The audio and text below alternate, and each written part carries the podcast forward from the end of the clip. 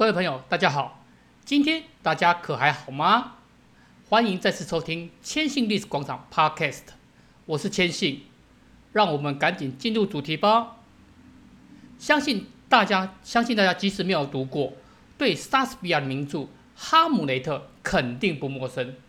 在书中的欧菲利亚可说是十九世纪英国视觉文化中知名度极高的几位女性之一，而在这部不朽的作品中，欧菲利亚特有的女性柔弱气质，成为当时许多艺术创作的灵感来源。比方说，前拉斐尔派画家约翰·艾弗雷特·米莱就绘制了一幅现藏于英国泰特美术馆的欧菲利亚，画面肯定大家会有印象。描述的场景就是他的父亲被情人哈姆雷特杀死后，悲痛欲绝的他摘了几朵花。滑倒在溪水中，让自己死去。画面中，奥菲利亚无神的眼；画面中，奥菲利亚无神的双眼，微开的嘴唇，似乎是在诉说着什么。一脸木讷望向天空，写满了莫大，写满了哀莫大于心死的心境，写满了哀莫大于心死的心境。而腰间的双手自然无力地浮在水面上。编织的花环已然滑落掌间，嫣然已然嫣然已经不再留恋人世间的任何事物。今天我们就来说说这位奥菲利亚的模特，她可不是一般人，名为伊丽莎白·艾莉诺·席戴尔，她是维多利亚拉是维多利亚时期前拉斐尔派，是维多利亚时期拉斐尔前派。才华洋溢的女性艺术家，更是位诗人、模特儿。打从一开始，她只是伦敦市中。打从一开始，她只是伦敦市中心莱斯特广场附近一家女帽店。打从一开始，打从一开始，她只是在伦敦市中心莱斯特广场附近的一家女帽店工作的人员。她的母亲因为担心身体健况。他的母亲因为担心身体健康会每况愈下，竟然做出了在当时令人吃惊的决定，那就是让他去当艺术家的模特儿。要知道，当时不比现在，这个行为等同于无礼，甚至是卖淫的代名词，甚至是卖淫的代名词。最先聘他担任模特儿是罗塞蒂，也就是他后来的丈夫。当时他正在创作十二页中一幅大型油画，于是他就把他，于是他，嗯、呃，介之后他就把他介绍给拉斐尔前派的其他画家，像是霍尔曼·亨特笔下德鲁伊的迫害，就让使他成为该画派的专属模特儿。不过大家可不要认为她是娇滴滴的女生，从外貌来。从外貌来看，和当时的审美观有出入。以今天来看，身材高大与富有光泽的同色头发，怎么样都是很 OK 的美丽象征。可是，在维多利亚的1850年代，不丰厚的发量是没有性吸引力的。当时的女记者还将红头发描述为社会自杀。是她的模特的工作以及绘画成果，才让当时的群众改观。而这一期间，也就是前面所说欧菲利亚的绘制期。一八五二年，他作为米莱的欧菲利亚的模特时，漂浮在装满水缸中，代表溺水的欧菲利亚。米莱每天在冬天，米莱在冬天每米莱在米莱每天在冬天涂油漆，将将将油灯放在浴缸下，以加热水以保持温度。可是有一次。灯熄了，导致水变得冰寒刺骨。当时米莱全神贯注在画作上，并没有注意到这个情况，而他也没有抱怨。可是后来因此而感染重感冒或是肺炎，并且颇为严重。他的父亲于是要求米莱对此付出全责。在法律诉讼的威胁下，米莱不得已支付了全部的医生账单。关于这幅画的种种意涵，大概有这种，关于这幅画的种种意涵，千信整理一下，大概有几种说法。乌鸦花看起来那乌鸦花，乌鸦花象征着忘恩或是幼稚，说着人间的背叛与奥菲利亚的单纯。奥菲利亚右手附近漂浮的雏菊，表现着清白。漂浮在奥菲利亚脸颊衣裙旁的粉红玫瑰，以及生长在河岸上的白色野玫瑰，象征着年轻、爱情和美丽，窒息、死亡与衰落。奥菲利亚，奥菲利亚脖颈出现的紫罗兰的花环，象征着忠诚，也象征着纯洁与英年早逝。河边浅蓝色的勿忘我。表达着奥菲利亚内心对哈姆雷特的希冀。奥菲利亚衣裙中的紫罗兰象征着思考，同时也意味着无意的爱。鲜红色的罂粟带着黑色的种子，表现了长眠与死亡。此外，画面左侧还有一只，此外，画面左侧还有一只逼真但是不容易被发现的知更鸟。在赞美奥菲利亚的同时，也在也是在惋惜他人生即将终结。两年后，在罗塞蒂教导下，他开始了艺术家的生涯。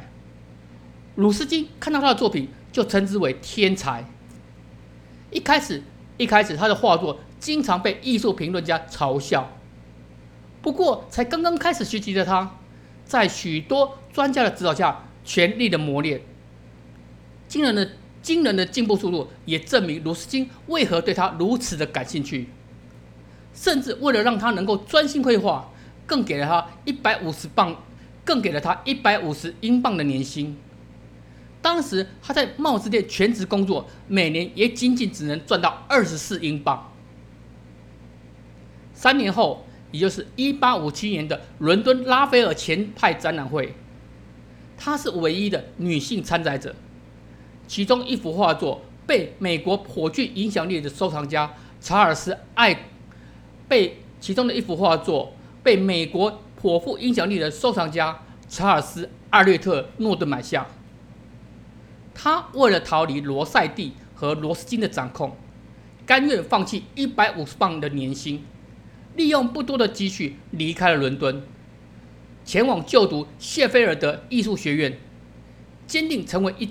坚定成为一名艺术家的决心，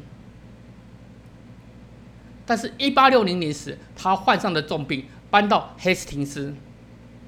得知情况的罗塞蒂于是赶忙带着结婚证书过去，算是为他们七年来的关系定下一个结局。